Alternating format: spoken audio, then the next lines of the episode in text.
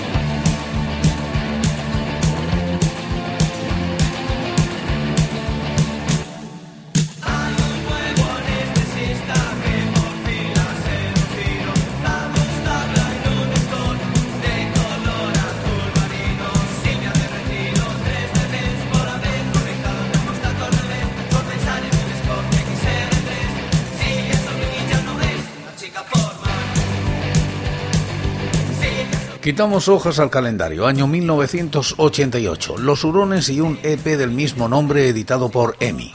Se sitúa en los puestos 27 y 360 de los rankings, la crítica de Rafa García Porriños. El único disco editado por Los Hurones, para sorpresa de los aficionados a su música, que habían tenido la ocasión de verles en directo o escuchar sus maquetas, no recogía ninguna canción de estas pese a que habían tenido gran acogida y poco a poco se habían convertido en pequeños éxitos locales. Los seis temas en el disco, totalmente inéditos, dan muestra de su particular manera de entender el rockabilly, con canciones frescas, divertidas y llenas de sentido del humor. El disco está producido por Tony Luz y aunque tiene un sonido muy comercial claramente orientado a captar a un público que iba más allá de los aficionados al género, se ha convertido en un clásico dentro de la escena y el movimiento rockabilly en España, siendo una pieza muy buscada y cotizada dentro del mundo del coleccionismo discográfico. Comienza el disco con El Verano, canción que fue editada como sencillo, muy comercial, seguramente la más floja del disco y que el grupo entendía como imposición de la compañía, lo que, entre otros detalles, determinó que la banda no siguiera editando discos con ella. El single en sí fue un error, ya que despistó tanto a su público potencial como a sus seguidores más fieles.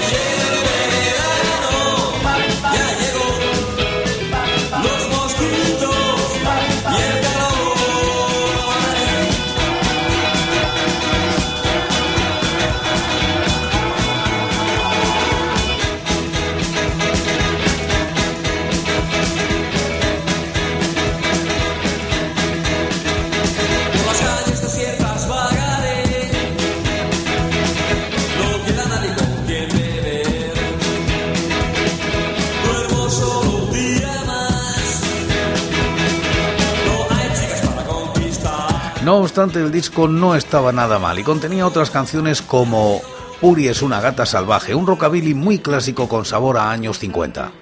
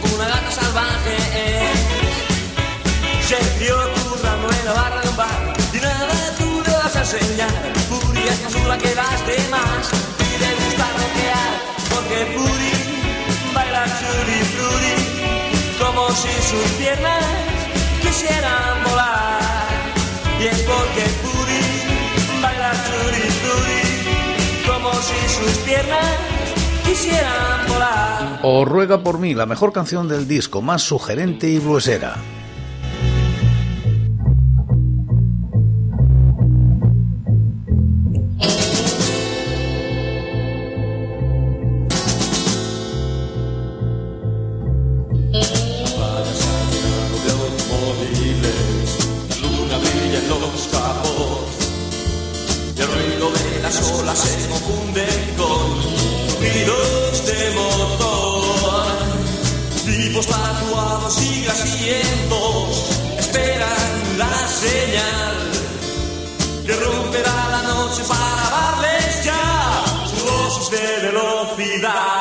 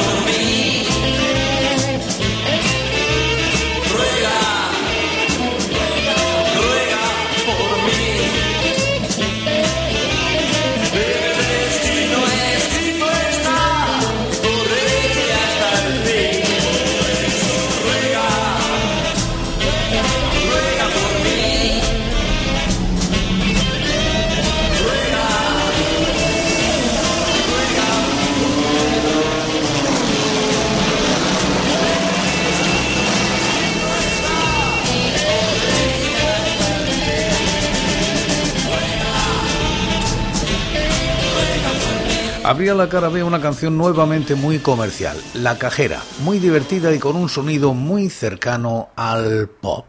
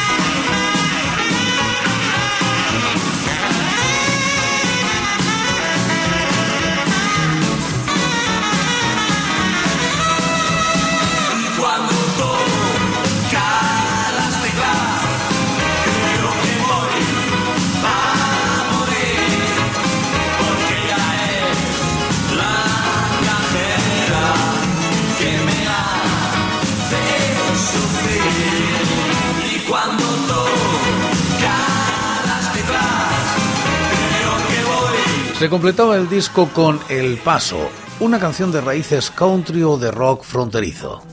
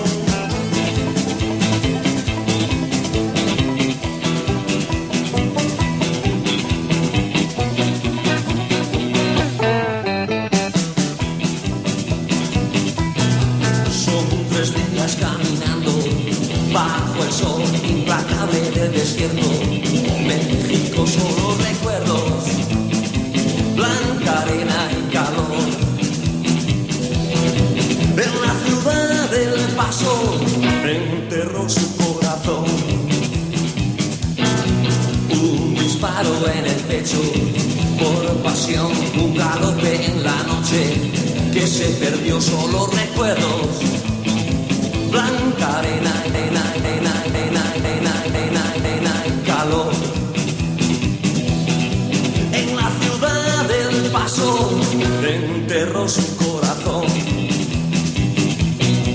Atrás quedó el trilar y el dolor de las mujeres morenas.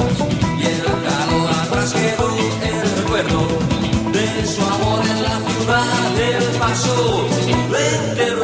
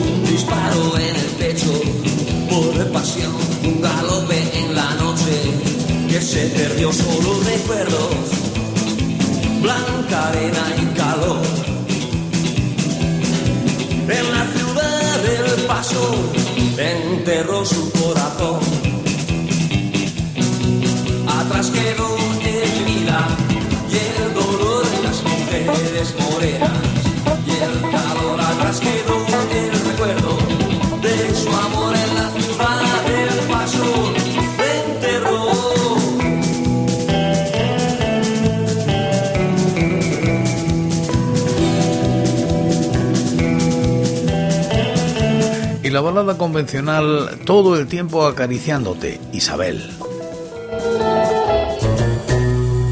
Cada tarde sobre la ciudad que ha empezado a iluminarse ya.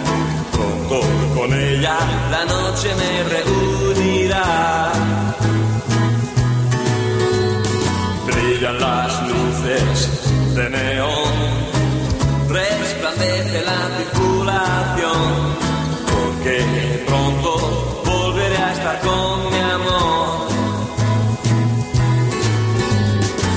Isabel, Isabel, todo el tiempo acariciándote,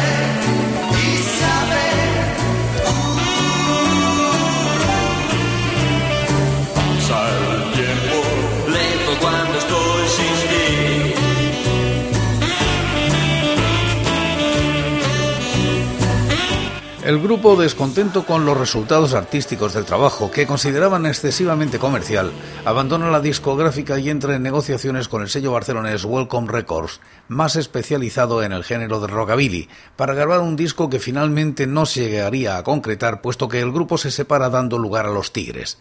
Una lástima, porque hubiera merecido la pena ver lo que este grupo hubiera sido capaz de hacer en un sello especializado en su género, el rockabilly, sin ningún tipo de presión comercial. Y por hoy es todo. Seguiremos compartiendo música y recuerdos. Anécdotas e historias de la música española en Recordando Canciones. Será aquí, pero será mañana, porque hoy, hoy yo me voy. Ha sido todo un placer. Un saludo muy musical.